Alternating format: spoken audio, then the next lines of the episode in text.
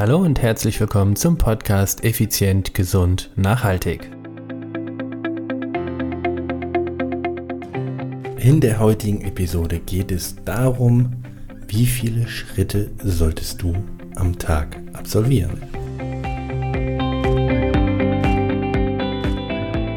Hallo und herzlich willkommen hier bei Effizient, Gesund und Nachhaltig. Ich bin's wieder, Stefan. Stefan Schlegel, dein Unternehmer, Mentor und Podcaster. Es ist Dienstag, es ist effizient, gesund, nachhaltig Zeit. Und heute geht es um das spannende Thema, wie viele Schritte solltest du am Tag absolvieren?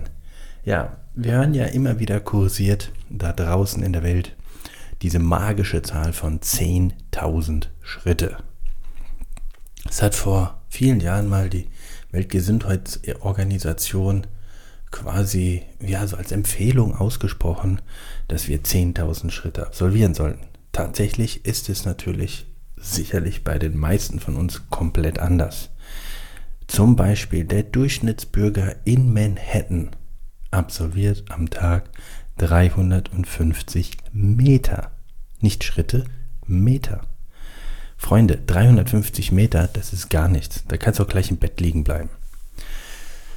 Worauf möchte ich aber hinaus und wieso diese 10.000 zusammenkommen? Meine klare Aussage ist, Sport ist überflüssig. Jawohl, du hörst richtig, Sport ist überflüssig.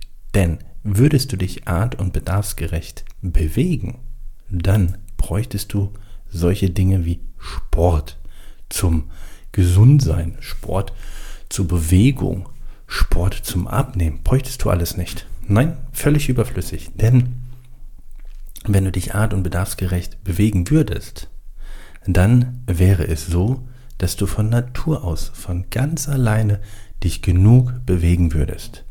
Denk mal an deine Urgroßeltern. Hat irgendeiner dieser Menschen, der früher auf dem Feld gearbeitet hat oder in einer, keine Ahnung, Gießerei oder wo auch immer irgendwann mal gesagt, oh, heute musste ich mal aber Sport treiben, um mich mal zu bewegen. Ich habe heute so wenig Bewegung gehabt. Hey, die Menschen haben früher alle körperlich hart und viel gearbeitet im Regelfall. Und das ist heute eben nicht mehr so. Heute ist durch die, na, sagen wir mal, durch die Digitalisierung so vieles einfacher geworden. Ja, zweifelsohne. Dadurch wurde uns aber auch viel, viel Bewegung abgenommen, was das Leben in Anführungsstriche einfacher macht. Bestes Beispiel ist, als Kind hatte ich einen Schwarz-Weiß-Fernseher mit drei Programmen.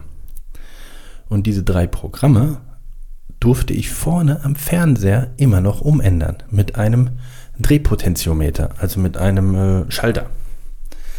Und äh, heutzutage, irgendwann kam Farbfernseher, das ist ja wurscht, aber irgendwann kam es dazu, dass es mehr Programme gab. Das heißt, ich hatte mehr Möglichkeiten, liegen zu bleiben und zu sagen, oh, was gucken wir heute? Gucke ich hier, gucke ich da. Und dann kam das Thema Fernbedienung. Zuppdiwupp musste ich nicht mehr aufstehen. Ich konnte im Liegen ganz problemlos durchzeppen. Und das war quasi, ich sag's mal, nicht der Beginn, aber das war im Prinzip aber auch so etwas, wo es dann losging. Und davon gibt es ganz, ganz viele technologische Weiterentwicklungen, ganz, ganz viele allgemeine Weiterentwicklungen, die uns das Leben in Anführungsstrich oder vermeintlich einfacher machen, letztendlich es aber verkomplizieren, weil wir auf der einen Seite dort vielleicht ein paar Sekunden sparen, uns aber eine gewisse Gewohnheit aneignen, die uns auf anderer Seite Zeit nimmt. Oder, naja, sagen wir mal, vielleicht mm, Bewegungsamplituden oder Radien im hohen Alter einschränken. Denn das größte Problem, was wir doch dann im hohen Alter oder im höheren Alter immer haben, ist die Immobilität, die permanent und signifikant steigt. Das heißt, uns tun die Gelenke weh oder wir bewegen uns immer weniger, der Radius, wir werden immer dicker, wir werden immer fetter. Leider darf ich das so sagen. Ähm, und das führt dahingegen zur Schlussfolgerung sozusagen, dass das leichte Leben in den 20er, 30er, 40er, 50er, 60er Jahren dafür sorgt, dass wir in den 70er, 80er, 90er, wie alt wir auch immer werden, ähm, immobiler wird. Und es geht nicht erst in den 70ern los. Ich merke das mit den Leuten. Unsere Hauptzielgruppe sind ja Führungskräfte mit wenig Freizeit. Und äh, die Hauptzielgruppe ist irgendwo so 45, 65. Und da merke ich das deutlich. Was ist mit den 45-Jährigen und was ist mit den 55- und 65-Jährigen? Das ist ein riesengroßer, signifikanter Unterschied. Was diese Menschen an deutlich unterschiedlichen Fitness- und Gesundheitsgrad haben, je nachdem, wann sie in welcher Intensität mit Sport angefangen haben und oder ist schon begleitend ihr ganzes Leben lang durchführen. Wir haben einen 66-jährigen äh, Mann, der macht sein Leben lang schon Sport.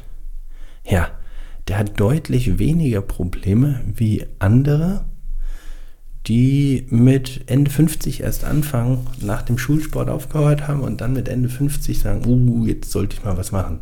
Das ist ein Riesenunterschied. Das heißt also, je eher du anfängst, dich zu bewegen, und zwar mh, mm, zielgerichtet zu bewegen, umso besser und umso, aus meiner Erfahrung, mobiler bist du im hohen Alter.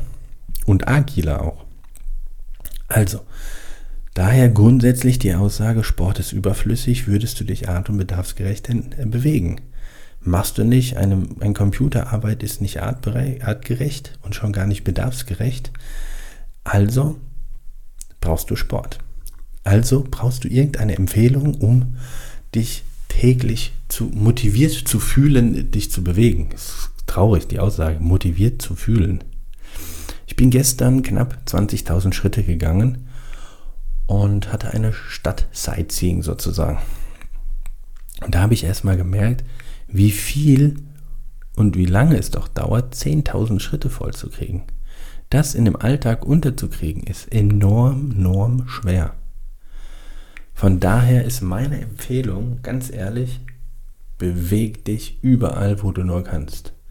Nimm, nimm das, benutze die Treppen oder das Treppenhaus statt den Lift nimm das Fahrrad statt dem Auto, geh zu Fuß statt dem Fahrrad und so weiter. So gibt es ganz viele Optionen. Oder park einfach mal einen Kilometer weiter weg und geh mehr. Also das heißt, du fährst jetzt nicht auf dem Parkplatz, der direkt vor dem ähm, Einkaufszentrum ist, sondern einfach mal 500 Meter weiter weg ist.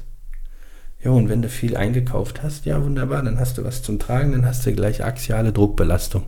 Super für die Gelenke, für die Wirbelsäule etc. Also du kannst das Leben, das du hast, auch wieder mobiler gestalten. Geh mit deinen Kindern draußen spielen.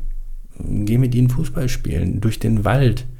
Spielt äh, Piraten, äh, irgendwelche Baumstämme verkentern und entern und was nicht alles aber beweg dich mehr. Und das ist meine Hauptbotschaft heute. Nein, du brauchst nicht 10.000 Schritte. Es könnten auch 5 sein oder 30. Unsere Genetik vom Steinzeitmensch zu heute hat sich zwischen 2 und 4 Prozent verändert. Wie stark hat sich unser Bewegungsverhalten verändert? Der Mensch früher hatte oder es steckt auch noch in unserer Genetik, aber der Mensch früher hatte einen Alltag, wo er täglich 30 Kilometer gegangen ist oder 10.000 gelaufen ist. Jeden Tag. Jetzt überleg mal 30 Kilometer am Tag gehen. Und die WHO sagt 10.000 Schritte. Das sind erstmal keine 30 Kilometer. Ähm, Im besten Fall kommen wir da auf 10 Kilometer, wenn du einen Meter Schrittlänge hättest. Und jetzt überleg mal, von 30.000 auf 10.000, wie groß ist da das Defizit? Seit, sagen wir mal, seit deinem Erwachsenen, seit das Eintreten ins Erwachsenenalter, also seit dem 18. Lebensjahr. Wie viel Minusschritte hast du bisher am, pro Tag? So. Und das ist eine gewaltige Summe. Also, 10.000 ist in Anführungsstrich aus meiner Sicht sogar viel zu wenig, sondern Beweg dich im Allgemeinen, mach Purzelbaum, Handstände, alles Mögliche, was noch kleine Kinder machen. Guck mal, guck mal schau mal Kindergartenkinder an. Die, die gehen nicht irgendwo hin, irgendwie habe ich das Gefühl, die rennen überall hin. und die sind nie müde. Gut, das hat jetzt äh, körperlich andere ähm, Prozesse funktionieren dann noch oder die Prozesse funktionieren anders. Darum geht es auch nicht, sondern es geht einfach um die Grundbotschaft. Kleine Kinder, sagen wir mal Kindergartenkinder, die rennen überall hin. Wenn ich mir überlege, wie meine Kindheit war, ich, äh, ich bin, äh, ich, mich muss meine Eltern quasi nach Hause prügeln, dass ich wieder reinkomme in die Wohnung oder ins Haus, anstatt äh, raus, wie es heutzutage ist, dass ich mal in die Natur gehe. Ich war immer draußen, wenn ich, wann immer ich konnte und durfte, war ich raus, draußen, draußen unterwegs. Wie ist es mit dir? Wann immer ich irgendwie Zeit finde und mir auch nehme, bin ich ganz ehrlich, gehe ich raus aufs Fahrrad oder gehe eine Runde spazieren im Wald oder am Wald oder sonst wie. Beweg dich mehr. Das ist so gut.